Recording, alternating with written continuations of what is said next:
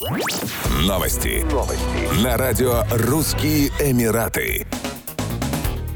Национальная нефтяная компания Абу-Даби «Аднок» объявила о начале строительства первой на Ближнем Востоке высокоскоростной водородной заправочной станции. Объект, строящийся в Масдар-Сити, будет производить чистый водород из воды с помощью электролизера. Чистый водород без выбросов углекислого газа обладает самой высокой энергетической массой среди всех видов топлива. Он позволяет увеличить дальность пробега традиционных средств и сократить время до заправки. Компания «Аднок» также объявила о начале сотрудничества с Toyota Motor Corporation и Alfood Time Motors в части тестирования работы высокоскоростной водородной заправочной станции на экологически чистых автомобилях. В рамках партнерства Toyota и Alpha Time Motors предоставят парк машин, работающих на водороде. Тестирование поможет однок понять, как лучше всего использовать высокоскоростные водородные заправки для поддержки национальной водородной стратегии ОАЭ. Ее основная цель – вывести страну в число крупнейших производителей водорода к 2031 году.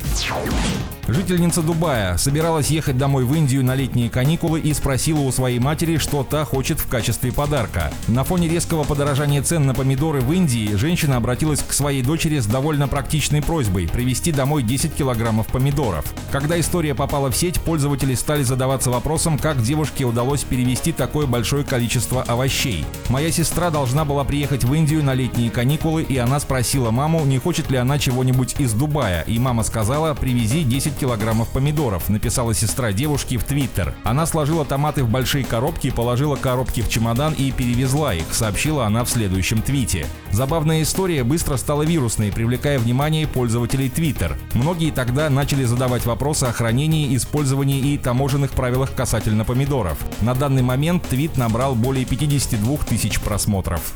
Еще больше новостей читайте на сайте RussianEmirates.com